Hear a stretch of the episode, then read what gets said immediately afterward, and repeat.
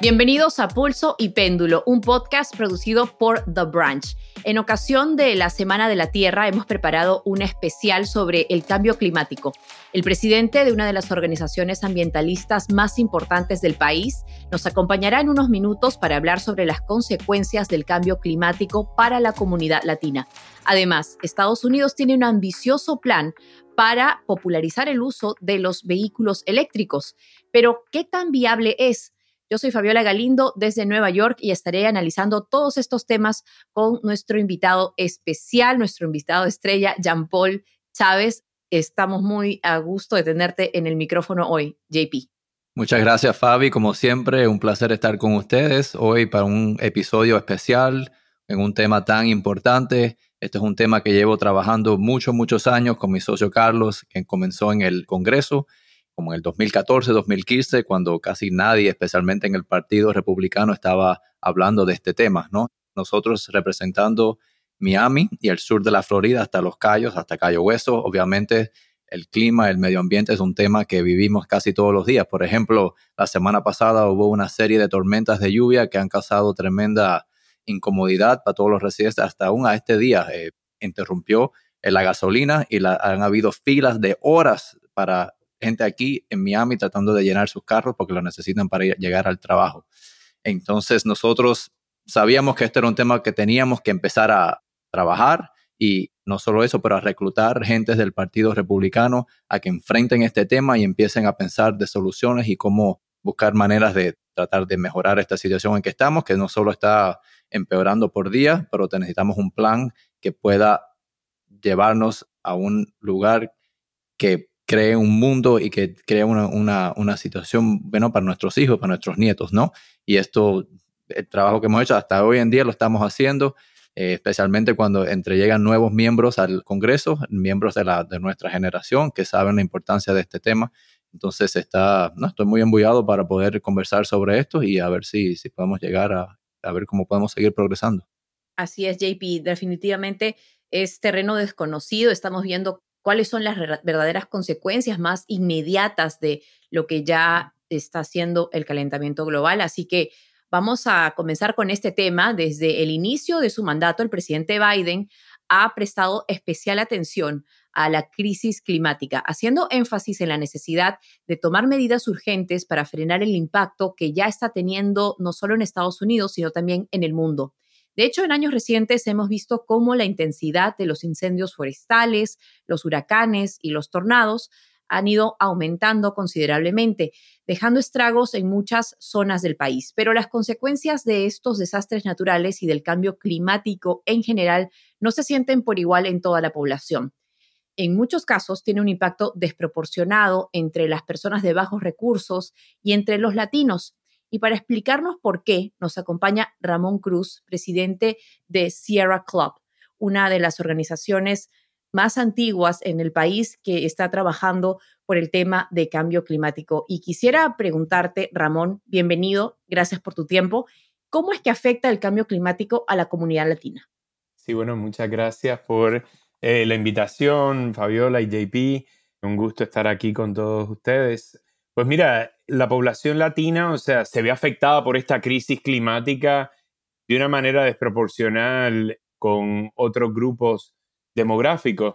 Muchas de, de las poblaciones, no solamente en los países de origen de muchas personas que han emigrado acá a Estados Unidos, pero también dentro de Estados Unidos. O sea, se sabe que desproporcionalmente la crisis climática afecta a las personas más vulnerables tanto en recursos económicos como a las poblaciones más con una salud más eh, pues arriesgada, ¿no? En, por ejemplo, las poblaciones infantiles, este, las poblaciones de mayor edad, pues están más propensos a tener eh, pues condiciones respiratorias que los comprometen, ¿no? Entonces sí vemos como la contaminación de aire, mencionaron los fuegos anteriormente, etcétera, pues son unos catalíticos para tener ataques de asma, etcétera, ¿no? Entonces sí, y es una, una condición que afecta desproporcionalmente a las poblaciones latinas, ¿no? Entonces sí, también vemos como las poblaciones latinas muchas veces están, pasan mucho más tiempo afuera, ya sea en empleos de agricultura, de construcción, y entonces pues están también más propensos a pues desarrollar estas condiciones que tienen que ver con pues todas las vías respiratorias, además de pues vivir en, áreas de escasos recursos que muchas veces están eh, localizadas al, al lado de plantas de generación de energía por carbón, al lado de autopistas que tienen una mayor concentración de material particulado, etcétera, ¿no? Entonces sí vemos cómo la población latina sí puede estar mucho más afectada por la crisis climática que otros grupos demográficos. Ramón, mencionabas los empleos que por lo general tienen los latinos, que son trabajos que están afuera, como en la agricultura, en la construcción, y es algo que obviamente están más expuestos a, estos calores extremos, a estas condiciones que no son de un clima controlado dentro de una oficina, ¿no? Para eso también quisiera preguntarte cuál es el impacto que esta crisis climática tiene en los flujos migratorios hacia Estados Unidos. ¿El cambio climático está influyendo o es una de las razones principales por las que las personas están dejando sus países? Definitivamente tiene un impacto grandísimo. O sea, yo, por ejemplo, soy de Puerto Rico y pues después del huracán María vimos como varios cientos de miles de personas migraron sobre todo a la Florida. Y ya sea por la devastación física a los lugares, a sus viviendas, etcétera, así como también entonces la, la depresión tan grande económica que hay luego de estos eventos climáticos.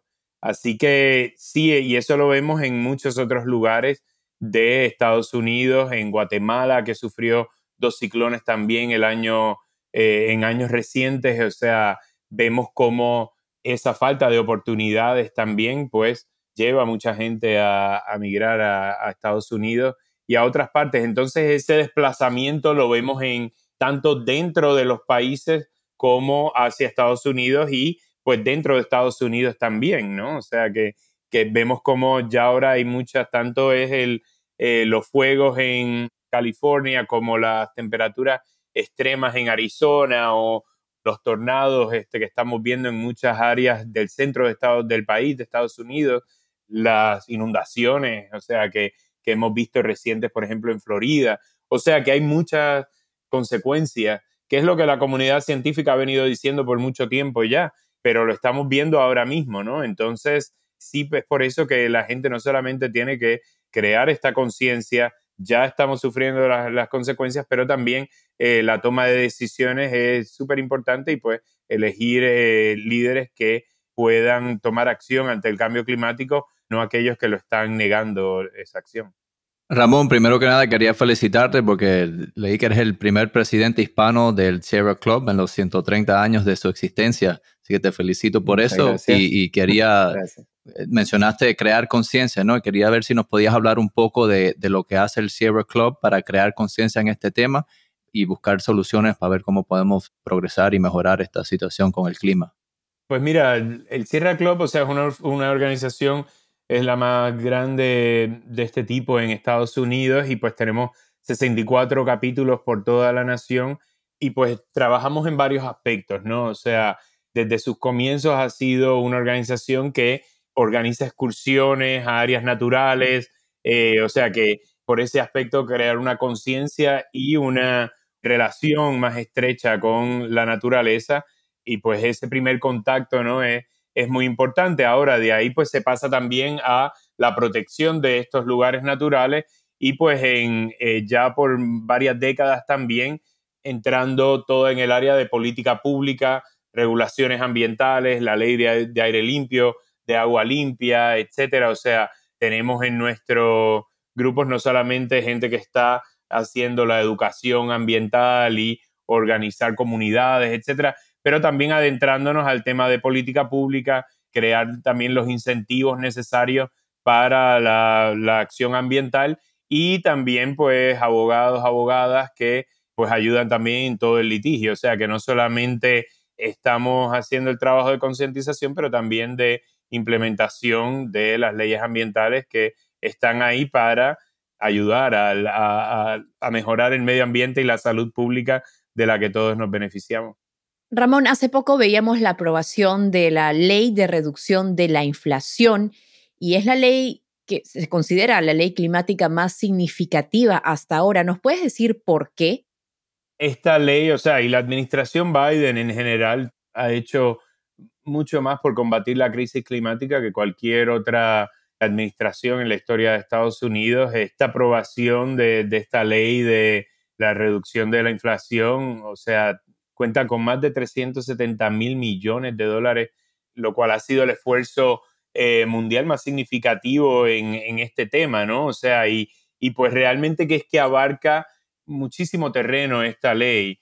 Tiene inversiones sin precedentes en la cuestión de energía limpia, de eh, la electrificación de todo el, plantel, no solo de, transporte, pero también de, edificios.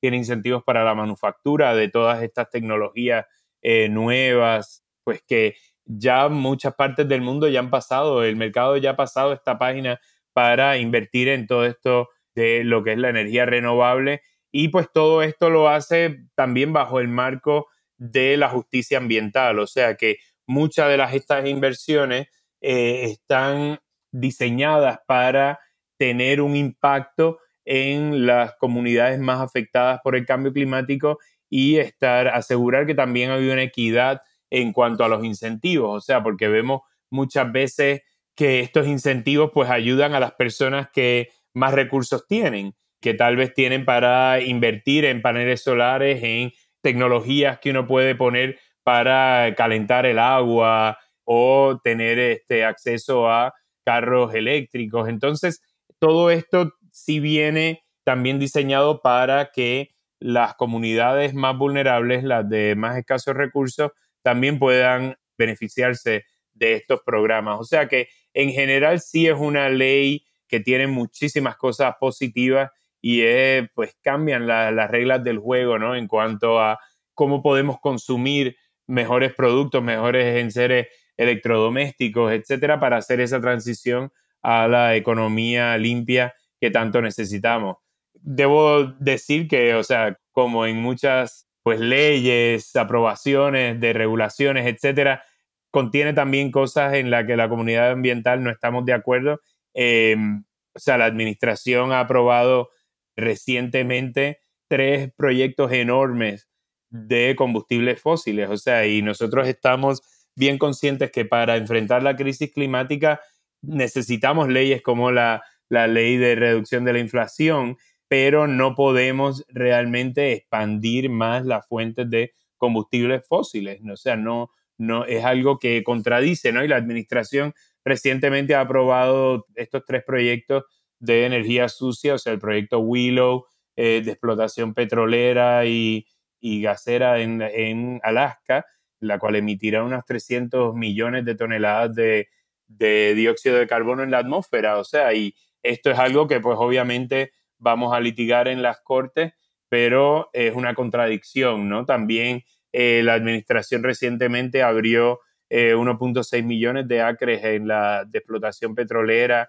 y de gas en el Golfo de México y también aprobó un terminal de exportación de gas fósil eh, licuado en Alaska y pues también esto puede agregar más de 50 millones de toneladas de dióxido de carbono. Entonces, son proyectos que realmente van a afectar por décadas y pues todo lo que se va a adelantar, o no todo lo que se va a adelantar con la ley de inflación, pero crea una contradicción con todo eh, lo que estamos tratando de, hacer, ¿no?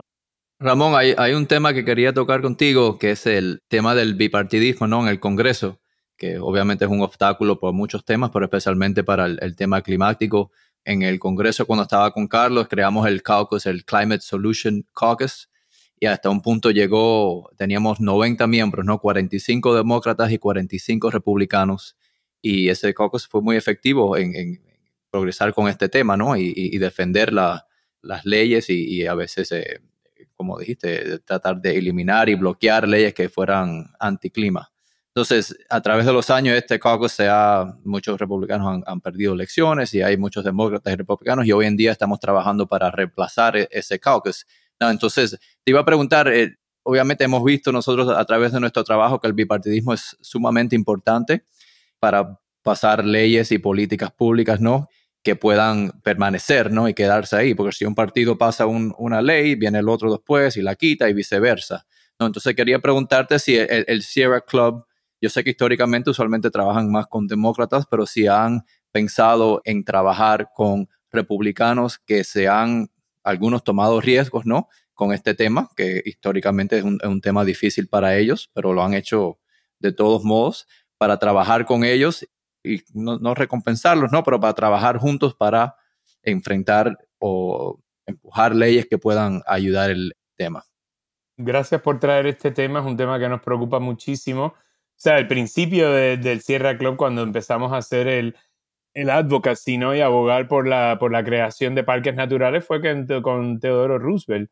Eh, o sea, uno de los estandartes del, del Partido Republicano, del, de ese partido republicano del principio del siglo XX, el cual es muy distinto al, partido republicano que tenemos 100 años después, ¿no? En algún momento y sobre todo con todas las luchas de derechos civiles, eso cambió realmente.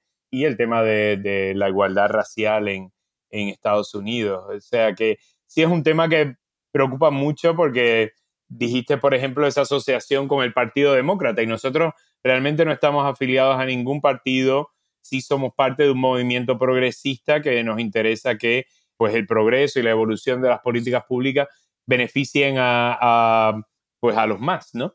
Más que a los menos. Y entonces, o sea, en ese aspecto, pues, pues sí vemos como un peligro el volvernos un, grupo o un issue, un asunto, eh, en este caso ambiental, asociado con un partido político, porque eso, pues, como bien dijiste, no asegura la sostenibilidad de, muchos de los proyectos y de las iniciativas que apoyamos. En el pasado hemos trabajado muchísimo con republicanos. Desafortunadamente vemos cómo las compañías de combustibles fósiles, si bien han sabido de los problemas y lo han estudiado, el problema del cambio climático, también vemos cómo, aún sabiendo todo eso, sí han apostado y han hecho un trabajo de cabildeo grandísimo y se han echado en el bolsillo a muchos de, los líderes. Eso lo vemos en una práctica, o sea, está en ambos partidos, pero sí vemos cómo el Partido Republicano en la última década se ha movido realmente en eh, negar todo lo que la comunidad científica ha venido diciendo eh, últimamente. Entonces, lo que necesitamos aquí es activar mucho más a toda esa población republicana eh, y votantes republicanos que saben, eh, o sea, que, experimentan todo lo que está pasando con el cambio climático para presionar a sus líderes para que atiendan este problema. O sea, esto no es un, asunto de demócratas o republicanos. O sea, ya hemos visto cómo esto afecta a toda la población. O sea, cuando la intensidad de los huracanes y tornados, ¿no? las olas de calor, los fuegos, estas temperaturas extremas, suceden también en áreas rojas, ¿no? Como se conoce en Estados Unidos. Entonces, pues sí, es una contradicción que estas personas están, no quieren acción ante este tema cuando es tan obvio. Otra cuestión también que afecta muchísimo es eh, la inversión, o sea, en energía limpia. O sea, muchas veces estas compañías están apostando todo y muchos de los, de los líderes en el Congreso apuestan a estas compañías, a estas tecnologías del pasado y pues otros países están desarrollando ya las tecnologías del futuro y pues la, economía de Estados Unidos va a estar afectada grandemente si no están a la par. O sea, va, va a suceder lo mismo que, que sucedió con muchas compañías de automóviles.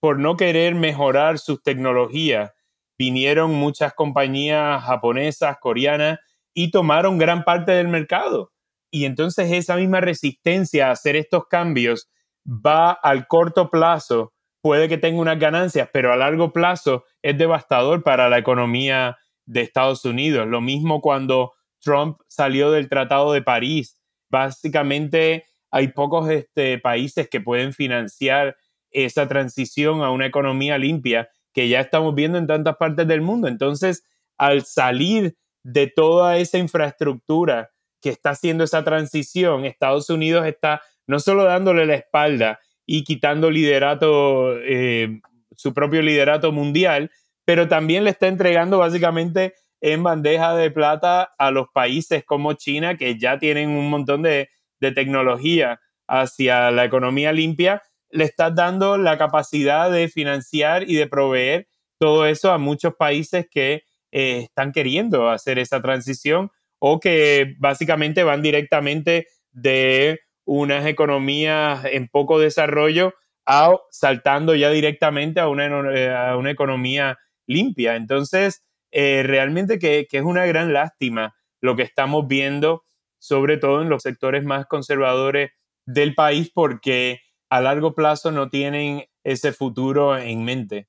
Ramón, solo quería mencionar rápidamente, sí, estoy de acuerdo con el Trato de París. Estados Unidos tiene que ser un líder, especialmente mundialmente, así que estoy completamente de acuerdo. Lo que sí te voy a mencionar, porque este es un tema y yo trabajo con los republicanos casi diariamente, y tienes razón, en los últimos, yo diría, 15, 20 años hubo un movimiento de negar el clima, pero sí te puedo decir que hoy hay varios miembros en el Congreso republicano, te puedo dar ejemplos. Uno es el congresista John Curtis de Utah, el congresista Andrew Garbarino de Nueva York. El congresista específicamente John Curtis creó el Conservative Climate Caucus y su meta ha sido traer a los republicanos y alejarlos de esa mentalidad de negar el clima ¿no? Ese fue el primer paso. Y hay muchos, hay casi, casi 100 miembros en ese caucus. Que algunos de ellos a lo mejor están, a lo mejor se meten ahí por, para, decir y, limpiarse un poquito, eso sí es cierto, pero hay muchos de ellos que se han movido ya del tema de negar, dicen, ok, reconozco que esto existe, reconozco que el hombre ha creado este problema, vamos a hablar ahora de las soluciones. Y nosotros, Carlos y yo, hemos visto este movimiento ocurrir en los últimos 3, 4, 5 años y, sigue progresando todos los días que es, una buena señal, ¿no? Entonces, desafortunadamente los republicanos habían creado esa fama para ellos, pero te puedo decir que eso está cambiando. Sí, bueno, nos encantaría que estuviéramos entonces en contacto y, tener algo en conjunto, ¿no? Porque, o sea, es tan necesario. Ahora, no puedo dejar de pensar que como bloque ni un solo republicano quiso votar por ninguna de las medidas del el Inflation Reduction Act, ¿no?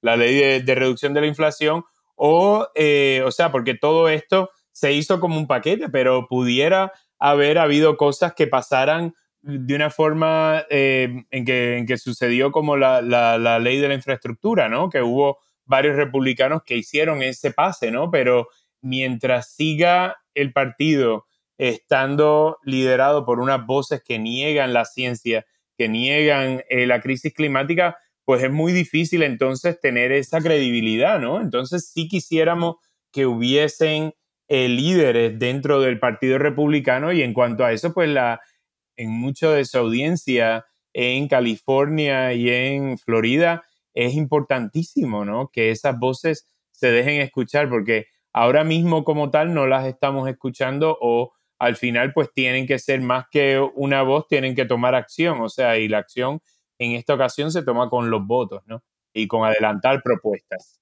Has hablado mucho de eso, Ramón, justamente los votos y la gente que está, digamos, siendo afectada y la gente que pone a estos congresistas, a estos senadores en el poder. Mi pregunta es, ¿qué tan importante es el cambio climático o la crisis climática para los votantes latinos? Lo que hemos visto es que es mucho más importante para nuestra comunidad que comparado con otros grupos demográficos. Nuestra organización realizó, ha realizado tres encuestas nacionales sobre este tema y, y bueno, la primera fue ya para el año 2008, o sea que ya tenemos 15 años atrás y todas concuerdan que el medio ambiente y la política climática son de enorme importancia para la comunidad, en parte, como dije anteriormente, porque sufrimos desproporcionalmente los efectos de, de la contaminación y de la crisis climática, ¿no? Entonces, este, si estos temas presentan algo que es crucial, o sea, para la economía, para los empleos, para la salud pública y para la inmigración, o sea, que son temas eh, muy importantes para eh, la comunidad latina. Cerca del 85% de, de los votantes cree que la crisis climática es real, ¿no? Y que el gobierno debe actuar con una urgencia para, para combatirla, ¿no? Así es que si toda la población de Estados Unidos tuviese la misma conciencia climática que la comunidad latina, pues avanzaríamos muchísimo más rápido en implementar soluciones eh, para esta crisis planetaria. Ramón, brevemente, regresando al tema anterior, sí, lo que dijiste es cierto, que el, Inflation Reduction Act, ningún republicano votó por eso, comparado con el Infrastructure Bill, ¿no? que los republicanos fueron, fue una, una ley bipartidista. La protesta de los republicanos en eso fue que la manera y el mecanismo en que pasaron esa ley, que fue a través del reconciliation, era algo que ellos no, no querían hacer, porque eso es como una manera agresiva de pasar esa ley. Y si eso no hubiera ocurrido, yo estoy seguro y sé, porque he hablado con ellos, que ellos hubieran votado y hubieran participado en esa ley debido a todos los eh, componentes que, habían eh, pro clima. ¿no? Y lo último que dijiste, que tengo que eh, contradecirte un poco, que mencionaste que el Partido Republicano todavía está liderado por voces que negan el clima. Eso en verdad no es cierto, he visto evidencia de eso. El mismo, el líder de la Cámara, Kevin McCarthy, ha públicamente hablado del clima, ha hablado de posibles soluciones para tratar de enfrentar este tema y eso es algo que a mí, a mí me da esperanza, ¿no? Y espero que a todos les dé esperanza. Y yo sé que los republicanos tienen mucho, aún mucho trabajo que hacer y tienen que enfocar un poco más en este tema, pero por lo menos estamos viendo un poquito de progreso. Bueno, JP, o sea, realmente que estoy completamente en desacuerdo porque para la gente de, de que está sufriendo las consecuencias, el hablar se queda corto. Entonces, cuando tú tienes un Kevin McCarthy viniendo de Bakersfield, que es el área, mucha, una de las áreas más afectadas por el cambio climático, y que estés hablando en esta altura.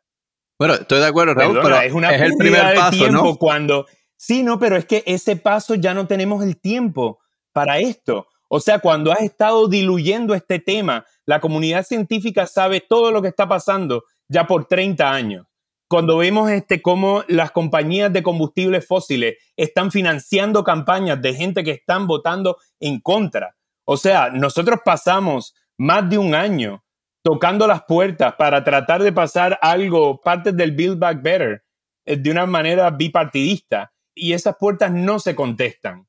Entonces, o sea, si vienes a, a poner algo, hablar de la crisis climática, pero estás dando todas estas subvenciones a las compañías petroleras, me perdonas, pero son hipocresías. Entonces, pues sí, bien, que hablen del tema, o sea, ya es innegable. Yo me recuerdo antes de Katrina, tú abrías el, eh, un periódico y casi no habían artículos sobre cambio climático. O sea, ahora es imposible no tener eso, o sea, pero de nuevo, o sea, si vamos a tomar el, el, el ejemplo de, de East Palestine, con toda la, crisis que hay ahora con el derramamiento de químicos. O sea, todo eso, cuando tú tienes un, una gente que viene al poder y está diciendo, vamos a quitar estas regulaciones de seguridad y entonces redunda en este tipo de cosas, cuando tiene a un Donald Trump de nuevo corriendo y el otro día, o sea, la semana pasada ya dijo, va a quitar un montón de estas regulaciones que son, o sea, son el mismo tipo de regulación que vemos que afectó East Palestine. Entonces, necesitamos otro tipo de líderes en ese partido, porque los que hay ahora mismo no están teniendo el futuro de la población en sus acciones. Entonces, sí este, quisiera que hubiese más acción en ese aspecto, porque hasta ahora no lo hemos visto y es una lástima porque en un pasado sí llegamos a trabajar, o sea, me recuerdo con el senador McCain, por ejemplo, era buenísimo. Con el mismo Mitt Romney, que ahora mismo no hay espacio para hacer. Entonces, sí es una gran lástima que para mí eh, son palabras vacías e, e hipócritas si están votando en contra de regulaciones que pueden hacer una gran diferencia. Sí, Ramón, estoy de acuerdo y esos casos existen y yo como republicano estoy contigo. Yo quisiera también ver más acción lo que yo encuentro es que algunos republicanos en verdad hablan y, están, tienen una mente abierta para buscar soluciones de enfrentar este tema. Y a mí también lo que me gustaría ver, de, no de tu grupo, pero de otros grupos, cuando hacen ese esfuerzo, cuando toman ese paso, muchas veces los castigan, ¿no? Porque dicen, no, esto no es suficiente, no, tienes que hacer más, en vez de como recompensarlos un poco, porque a veces ellos dicen, estoy tratando, estoy tratando de hablar, estoy tratando de buscar una solución y me siguen castigando. ¿Para qué me voy a involucrar en ese tema? Y eso es algo que de verdad tenemos que evitar porque, como dije anterior, las soluciones tienen que ser bipartidistas si queremos que se mantengan en efecto. Así es. Y bueno, una de las apuestas justamente y una de las claves de la agenda climática de la administración de Biden es la rápida transición a los vehículos eléctricos. ¿Qué rol está jugando Sierra Club en este proceso, Ramón? Eh, bueno, en ese proceso, al igual que como muchas otras organizaciones, o sea, estamos apoyando esa transición. Eh, esta ley pues está haciendo muchísimo más para avanzar la electrificación del transporte y pues hay muchísimas ventajas en este corto espacio de tiempo. la ley pues puede lograr muchas metas, o sea, reemplazar decenas de miles de vehículos pesados que trabajan con diésel, autobuses de cero emisiones, reducir eh, emisiones tóxicas, o sea, de material particulado, eh, asegurando los autobuses este, escolares.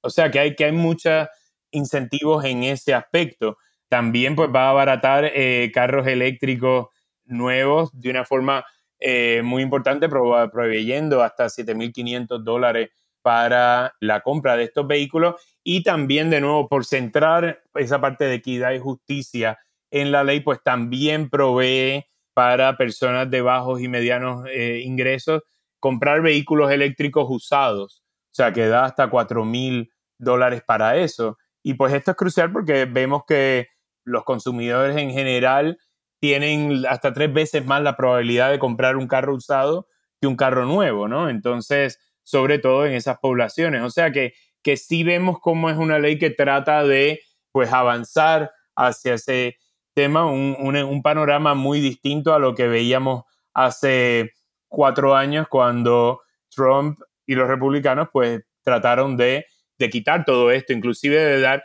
de quitar a California la, la oportunidad de hacer estas nuevas, este, una, un, tener un waiver para tener un, una, una agenda un poco más agresiva para el cambio climático en temas de transporte y de aire limpio. Entonces vemos como, por ejemplo, la semana pasada la Agencia de Protección Ambiental pues crea nuevas, eh, unos estándares más agresivos que realmente empuja a la industria a ser más competitiva a nivel mundial, ¿no? Entonces, de nuevo, esto no es solamente una, o sea, un esfuerzo por beneficiar a la comunidad ambiental y ya, ¿no? O sea, es un esfuerzo realmente para que la economía de Estados Unidos se beneficie y pueda beneficiarse este, compitiendo con otros lugares que ya han hecho esta, este paso.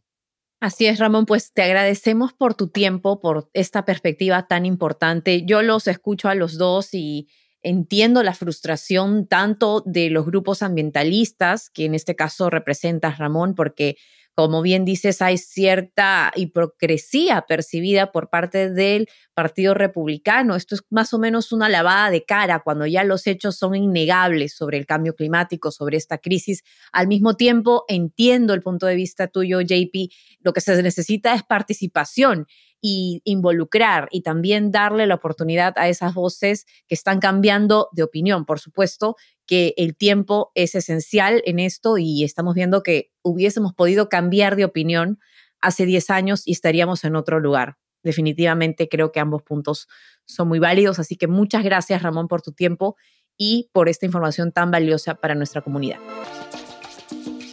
Bueno, Fabi, como mencionaba Ramón hace un momento, Biden quiere lograr de que aquí a 10 años la mitad de los vehículos que se vendan en los Estados Unidos sean eléctricos. Pero para dar una idea de lo ambicioso que es este plan, cabe mencionar que solamente el 7% de los vehículos que están ahora mismo en circulación en el país son totalmente eléctricos. Y bueno, sabemos que en general los carros eléctricos son una opción de transporte mucho más ecológica Así que, como decía Ramón, los expertos tienen a estar de acuerdo en la necesidad de hacer la transición a este tipo de vehículos, pero el problema con el plan de Biden, por lo menos según los críticos, es que es poco probable que esta transición se pueda hacer tan rápido. Fabi, ¿cuáles son los grandes retos que enfrenta? Así es, JP. Pues ya, como decíamos, la meta que tiene la administración es que al menos la mitad de los carros que se vendan para la década del 2030 sean eh, vehículos eléctricos. El obstáculo es realmente si la red eléctrica, es decir, los cargadores para estos carros van a estar disponibles o van a ser suficientes. También hay que pensar en las baterías, en esos minerales tan necesarios para producir todas estas baterías de estos automóviles. Ahora mismo existen 3 millones de automóviles eléctricos en todo el país, que son servidos por cerca de 135 mil cargadores públicos. Esto quiere decir que hay por lo menos 22 mil autos por cada estación de carga que puede ser utilizada por el público. Obviamente muchos de los automóviles pueden, la gente puede cargarlos en sus propios garajes, en su casa, pero es importante que si se quiere hacer esta transición, no solamente se dé o esté disponible para personas que tienen una casa o el espacio para un garaje, sino para aquellos que también tienen o viven en un condominio, viven en edificios, en áreas más urbanas, en donde el estacionamiento no siempre tiene garantizado un cargador. Ahora bien, se van a necesitar por lo menos 900 mil cargadores públicos. Estamos hablando de casi nueve veces la cantidad de los que ya existen ahora en este momento. Otro problema, obviamente, es de dónde van a venir estos minerales. Eso es algo que ya por lo menos en el Congreso en Estados Unidos se preocupa de esto por los temas de seguridad nacional, porque sabemos que el país de China tiene la hegemonía en este momento de la producción de estos minerales tan fundamentales para la producción de baterías de estos autos. Así que, JP, no sé cómo ves tú que pueden ser parte de las soluciones para estos problemas. Sí, imagínate, esta transición es algo, es algo difícil, ¿no? Y hay varios problemas, hay, otros problemas también, ¿no? Si uno tiene un carro eléctrico, uno tiene que conectarse y necesita una, la electricidad, ¿no? ¿Y de dónde viene esa electricidad? Si esa electricidad viene de una planta de carbón, no estamos haciendo nada, ¿no? Entonces hay otros obstáculos que se tienen que enfrentar para asegurar que esto se haga de una manera limpia y que el propósito, ¿no? La, la, meta de esta transición se cumpla otros, los problemas que hemos visto, ¿no? Con el, como dijiste, la transmisión de la electricidad. Por mucho tiempo se hizo los permisos para poder aprobar los proyectos de energía, ¿no? Se hizo difícil, ¿no? Por razones. En, los años 70, en los años 80 había muchos proyectos de petróleo, de, de, de fossil fuels, de todo eso. Entonces eso se hizo difícil. Ahora estamos tratando de cambiar eso para poder facilitar que estos proyectos que ayuden a esta transición de, electrificar los vehículos se puede hacer más fácil. Lo otro que encuentro es que hay lo que es posible, ¿no? Los ingenieros tienen las ideas de lo que pueden hacer y también los políticos ¿no? no entienden exactamente lo que es posible. ¿no? Ellos tienen en su mente lo que necesitan hacer, pero no hay, no hay una conexión ahí, hay, hay, un espacio entre lo que es posible y lo que necesitan y lo que se puede hacer. Y eso se tiene que acercar un poco para poder llegar a soluciones que sean factibles. Definitivamente, creo que hay una desconexión entre lo que se necesita y lo que es realmente viable, porque estamos básicamente diciendo que en siete años necesitamos construir nueve veces la cantidad de cargadores públicos para estos autos eléctricos que existen hoy en día. Eso es una labor enorme. Además, no son cargadores que son fáciles de construir y en ese sentido, como nos explicaba Ramón de Sierra Club, estamos retrasados considerando si nos comparamos a otros países en Europa, incluso China, en cuanto a la disponibilidad de estas herramientas para mantener y para sostener esta nueva iniciativa que se quiere alcanzar sobre carros eléctricos, ¿no? En Noruega ya más de la mitad, casi el 70% de los automóviles son eléctricos y es porque cuentan justamente con estos cargadores cuentan con esta red eléctrica que no es anticuada como la nuestra. Y como bien decías, JP, hay que mirar también la fuente de esa energía, si está viniendo de petróleo, si está viniendo de otras energías que se les dicen sucias, entonces, ¿cuál es el cambio que estamos haciendo? Estamos simplemente traspasando energía, pero estamos emitiendo dióxido de carbono de otra forma. Creo que también hay política involucrada, lamentablemente. Hemos visto que el plan de Biden está siendo retado en las cortes por estados que son productores de petróleo, como Texas. Estas eh, demandas no se van a, eh, todavía están en curso, no se han, digamos, resuelto desde el año 2021 cuando se presentaron.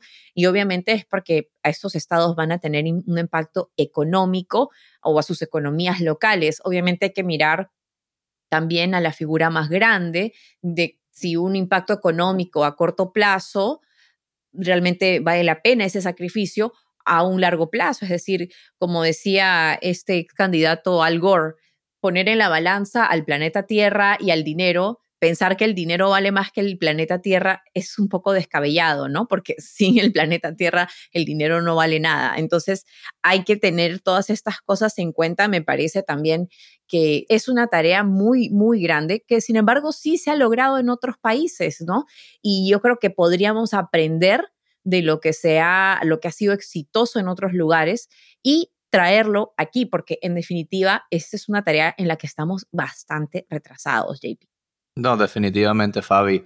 Y bueno, uno ve la industria de los automóviles ya se está moviendo, ¿no? Ellos están planeando, ves cada compañía que se han puesto una meta en sí mismos, el 2025, el 2030, vamos a solo manufacturar carros eléctricos, ¿no? Ellos no tienen riesgo, lo que necesitan es que las políticas públicas eh, los alcancen, ¿no? Porque ellos están, ya están haciendo sus planes, pero como mencionaste, las industrias petroleras están en otra situación, ¿no? Ellos ven lo que está pasando, ven lo que está ocurriendo y están mirando sus gasolineras como oh, a lo mejor no van a existir en 5 o 10 años. No entiendo por qué están peleando esto, pero en vez de pelear, yo encuentro que deben de invertir y algunos de ellos ya lo están haciendo en tecnologías que puedan eliminar o, prevenir que la energía sucia llegue a la atmósfera, ¿no? Y esto es algo que muchas veces debatimos con grupos ambientalistas. Ellos, no, hay que eliminar la industria petrolera, la, la industria de la energía sucia. Y yo les digo, pero si podemos tener una fuente de energía, sea con petróleo, sea con gas natural, y estas emisiones no llegan a la atmósfera, se pueden contener y poner en un sitio seguro y con esa electricidad podemos electrificar a los carros. Esa es la meta, ¿no? Mantener el, ambiente, que el ambiente esté limpio y que podamos tener energía para que, para que todos los residentes y podamos seguir creciendo como una comunidad. Hay muchas formas, claro. Esa es la medida que le dicen capturar el dióxido de carbono y transformarlo en otro tipo de energía que también nos sirva y que podamos de, alguna manera usarla de una forma renovable, no que simplemente se libere en la atmósfera que ya está obviamente llena de, dióxido de carbono, lo que está obviamente capturando ese, lo que ya sabemos que dicen los científicos, eso es lo que está haciendo que las temperaturas se hagan cada año más calientes, ¿no? Así que definitivamente me acuerdo y ya a título personal que durante la pandemia veía que la venta de vehículos eléctricos subió, casi se triplicó desde el año 2020 y me puse a hacer un poco de investigación sobre qué implica tener un un auto eléctrico y una de las, como ya lo venimos diciendo, uno de los obstáculos más grandes era justamente encontrar un cargador público. En la ciudad de Nueva York hay iniciativas de tener cargadores públicos, pero no todos funcionan apropiadamente y no todos tenemos una casa con un garaje en donde tenemos esa comodidad de tener ese cargador privado, ¿no? Y otra cosa que me parecía muy, muy curiosa era debido justamente a esa falta de de actualización en la red eléctrica en el país, varios reporteros hicieron diferentes estudios. Uno viajaba desde Pittsburgh hasta Nueva York y lo que le hubiese tomado, digamos, 8 o 9 horas en un automóvil con gasolina, le tomaba hasta 18 o 20 horas porque tenían que parar, tenían que recargar el auto, mm, tenían que depender de dónde encontrar un cargador público, esperar a que cargue ese automóvil, esa batería. Entonces, son muchas cosas que hemos venido aprendiendo durante los años. Ya hay disponibilidad de cargadores que son mucho más rápidos, que no hay que esperar tanto tiempo. Entonces, hay progreso. Sin embargo, cuando uno va a otros países y se encuentra y se topa por la calle con cargadores eléctricos como quien antes se encontraba con teléfonos públicos, es realmente obvio que no estamos donde deberíamos estar en esa iniciativa. Sí, hay muchos obstáculos, hay mucho trabajo por hacer y eso de la, de la, transmisión de la electricidad, como mencionaste, eso es uno de los, los, obstáculos más grandes. Pero como dije antes, lo que es posible muchas veces no es en la mente de, estos políticos, de estos congresistas y, y, los que están haciendo las decisiones para implementar estas políticas, para poder facilitar esta transición, en verdad no, entienden algunos de ellos lo que se puede hacer, ¿no? Entonces a lo mejor pasan una ley y cuando llega el momento de implementarla no lo pueden hacer. Y además también está el, problema del costo de estos automóviles, ¿no? Siempre son por general automóviles nuevos, no son casi nunca automóviles usados y estamos viendo que aunque sí encuentran eh, o se puede otorgar algún tipo de crédito fiscal para las personas que, que compran estos automóviles, no son tampoco tan generosos. Entonces, el incentivo ahí ya no es tanto del gobierno, ¿no? Sino es un incentivo a nivel personal de cada quien que quiera comprar o no un automóvil. Así que eh, vamos a ver qué sucede. Hay muchas contradicciones con estas iniciativas, como ya lo mencionábamos hace un momento. Hay, hay iniciativas para empujar la compra y uso de carros eléctricos. Al mismo tiempo, se siguen abriendo más planes para extraer petróleo de ciertos territorios en Estados Unidos. Así que es una contradicción que realmente, lamentablemente, va a tomar tiempo ver cuáles son los resultados, si es que hay resultados para realmente hacer algo respecto a esta crisis climática, JP. Sí, Fabi, eso es un buen punto. El costo de, de los vehículos eléctricos, a pesar de que el gobierno estaba dando incentivos y dando dinero para que los puedan comprar, la parte de la, de la población que lo podía comprar son la, la gente rica, ¿no? Que es una, una, parte de la población muy pequeña, ¿no? Así que ese, es un, otro obstáculo, ¿no? Los que necesitan, si quieren facilitar para que todo el mundo tenga estos vehículos, hay que bajar los costes y ya han bajado, ¿no? Hay que, hay que ser justo, ¿no? Las compañías han podido bajar los costes de muchos de estos vehículos, pero todavía falta, no estamos ni siquiera cerca de donde debemos, de estar. Así que bueno, y hablando de desafíos legales, tenemos una actualización relacionada a uno de los casos por difamación que enfrenta Fox News. Así es, JP. Esta semana la cadena Fox News llegó a un acuerdo de más de 787 millones de dólares con la empresa de tecnología electoral Dominion. Como ya mencionaste hace un momento, Dominion demandó a Fox News hace dos años por difamación y estaba exigiendo 1.600 millones de dólares en daños por las mentiras que Fox News dijo al aire en el contexto de las elecciones presidenciales del 2020. Entre otras cosas, los presentadores e invitados de Fox dijeron en repetidas ocasiones que los fundadores de la empresa Dominion habían participado en un gran complot para cometer fraude a favor de Joe Biden en esas elecciones. Esta es una historia que cubrimos aquí en el programa hace un mes, así que les invitamos a que busquen ese episodio el 16 de marzo si están interesados en conocer más detalles sobre ese caso. Sí, Fabio, aquí estamos viendo que Fox News obviamente está admitiendo que hicieron algo mal, eh, no públicamente, pero a través de su decisión a, pagar esta, esta, multa, pagarle a, a, la compañía. Ellos en su mente veo que para ellos les vale más la pena pagarle a, a la compañía que ir a un, a un, juicio, ¿no? Donde probablemente salga mucha evidencia que sea muy embarazoso para ellos, ¿no? Entonces ellos hicieron el cálculo y han decidido que esto esta es la mejor decisión para ellos. Es, es, una, es una pena, ¿no? Estos otros estamos viendo todos los medios de noticias que en verdad no se están enfocando en compartir noticias verídicas, ¿no? Están buscando más como maneras de, entretener, ¿no? Ellos, este tema de, de, de Dominion, seguro que los ratings durante ese tiempo estaban muy altísimos, ganaron mucho dinero, pero ¿qué? Era todo una mentira, ¿no? Es una pena, es, es, es algo que, bueno, es uno de nuestros nuestras metas aquí en este podcast, ¿no? Compartir la noticia, lo que sea la verdad, sin, sin ningún motivo eh, monetario para el negocio. Y yo creo que también representa eh, algo que es muy importante sobre la libertad de expresión en este país, ¿no? O sea, hay consecuencias a las mentiras. En este caso es una consecuencia monetaria que para muchos analistas no significa nada para la cadena Fox News. Es una cantidad de dinero que si bien es alta, no, no, no le va a, digamos, afectar las operaciones a este canal. Y en cierto modo, la compañía Dominion y sus abogados no estaban representando ni a los votantes de Estados Unidos, quienes fueron engañados a través de estas declaraciones hechas en la televisión en la cadena de Fox News, tampoco están representando a la democracia, simplemente están representando a esa compañía que se vio afectada, que son las compañías que, digamos, manufacturan y, mantienen estas máquinas de votaciones en donde se leen las boletas electorales. Y a eso se limita esta demanda definitivamente, pero sí, también hay muchos que se preguntan si esto significa una declaración por parte de Fox News de que de hecho mintieron.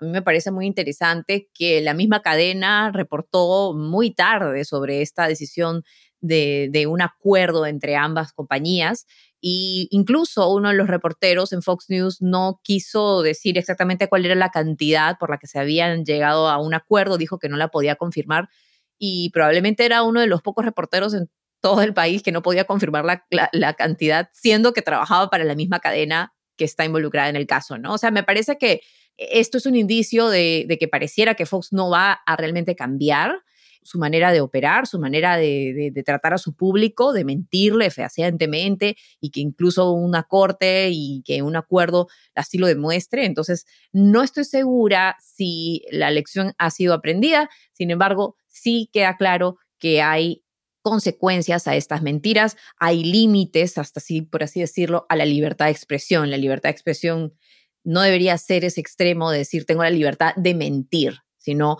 tengo una opinión sin embargo, si sé que lo que estamos diciendo es mentira, hay una intención secundaria ahí. Y eso era justamente lo que las evidencia preliminar que se dio a conocer era lo que estaba sucediendo en Fox News. Los presentadores decían una cosa en privado en sus textos y al aire decían todo lo contrario. Es decir, tenían conocimiento fehaciente de que lo que estaban diciendo a su público no era cierto. Así que es algo que en definitiva, JP, Vamos a ver qué ocurre. Todavía hay otras demandas que están pendientes en contra de Fox News y vamos a ver cuál es la conclusión de esos casos. Sí, no, y Fabi, es importante mencionar que estas mentiras o esta información que están compartiendo es sobre un tema que es sumamente importante y, y crucial para nuestra democracia, para nuestra sociedad, ¿no? Están plantando dudas sobre nuestro sistema electoral, sobre las elecciones. Eso tiene consecuencias. Sin pruebas y sabiendo que es mentira que las consecuencias de eso son muy serias. Hemos visto eso en otros países cuando no hay elecciones que se pueden confiar en ellas. Las cosas se pueden poner muy feas, se pueden complicar muy rápido. Así que lo que hizo Fox, lo que yo sí espero es que esta multa o este acuerdo sea un costo y les duela, ¿no? Que no sea un cálculo de negocios que ellos digan, no, estamos dispuestos a pagar porque lo, lo que pudimos ganar con los ratings durante ese tiempo que estamos eh, compartiendo estas mentiras nos vale la pena. Así que no, no, sé la, no sé cuánto dinero ganaron durante ese tiempo, pero yo sí espero que este acuerdo sea, el costo sea más, más grande que eso. Así es, JP. Y bueno, así llegamos al final de este episodio de Pulso y Péndulo. Gracias a ti, JP, por acompañarnos y gracias a ustedes por escucharnos. Y como siempre, los invitamos a que nos dejen un comentario, se suscriban a nuestro canal de YouTube y nos sigan en Spotify, Apple Podcasts o en la aplicación que más les guste. Saludos y hasta pronto. Pulso y Péndulo es un podcast producido por The Branch. Mónica Espitia es nuestra productora ejecutiva, Lucy Cabrera y Yesenia Moreno son nuestras productoras asociadas y Maxi Frini es nuestro editor y diseñador de sonido.